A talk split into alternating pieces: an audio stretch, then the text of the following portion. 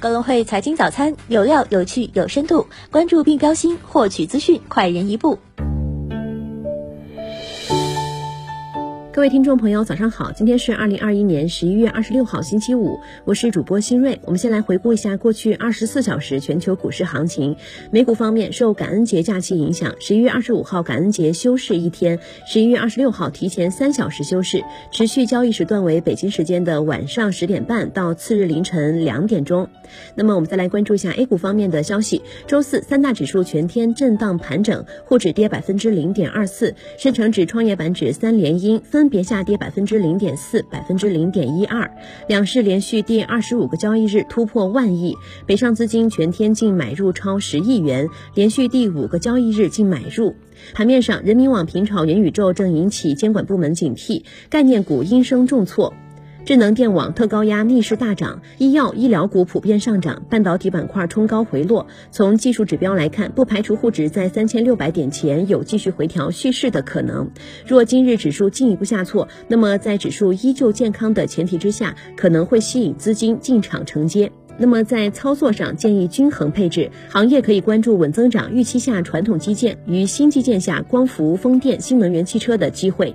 另外，产能紧张预期之下的军工和芯片也可以关注一下。港股方面，恒生科技指数涨百分之一点零五，报六千三百五十八点；恒指涨百分之零点二二，报二万四千七百四十点。全天大市成交额为一千零八十六亿港元，南下资金净流入二十四点一九亿港元。盘面上，大型科技股午后强势回暖，教育股领涨，思考乐教育三个交易日股价翻倍。烟草概念股、电力股延续上涨行情，恒大系反弹，恒大汽车大涨超百分之十二，重回五港元大关。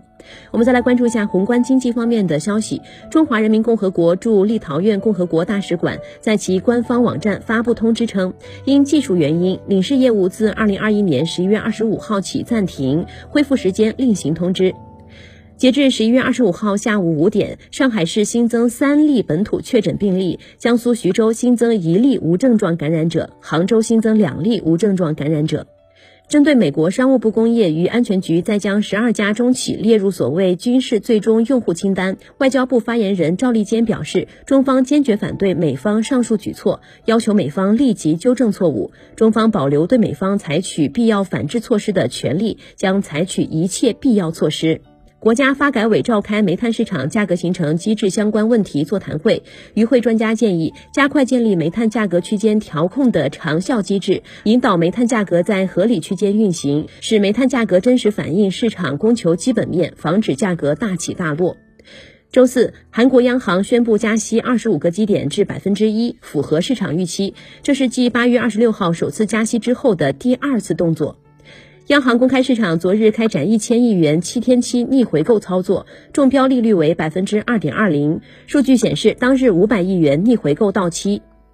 我们再来关注一下公司方面的消息。针对被列入实体清单可能发生的风险，国科威表示，公司向客户销售产品和提供服务不会因公司被列入实体清单而受到直接影响。国科威昨日放量跌停，对此，格隆汇研究员认为，国科威目前正处于多条民用产线爬坡阶段，公司涉及的安防机顶盒均为民用，跟所谓 MEU 清单不冲突，因此此次制裁对国科威的实际业务影响。量不大。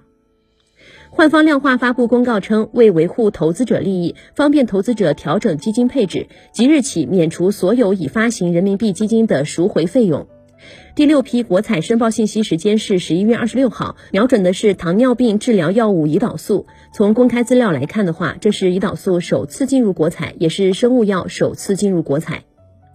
新东方回应开始到美国教中文称，项目是真实的，很早就有了。水井坊公告拟再次上调回购金额至八千四百五十万元到一点六九亿元，回购价格上限上调至每股一百四十元。晨鸣纸业等纸厂继续发出文化纸涨价函，纸价上调每吨两百到三百元。股市方面，九连板九安医疗公司目前尚无法预测未来由 OTC 试剂盒给公司营业收入和业绩带来的影响。中来股份收关注函，要求具体说明农户一般完成支付电站款的年限。景洪集团拟向招商银行等金融机构贷款不超十五亿元。今日重要的财经事件有：瑞士第三季度 GDP 年率，中国台湾第三季度 GDP 年率终值，欧洲央行行长拉加德在二零二一年法律会议上发表讲话。以上就是今天节目的主要内容。更多财经资讯，请点击阅读原文，下载格伦汇 APP 进行查看。下周同一时间，我们再见。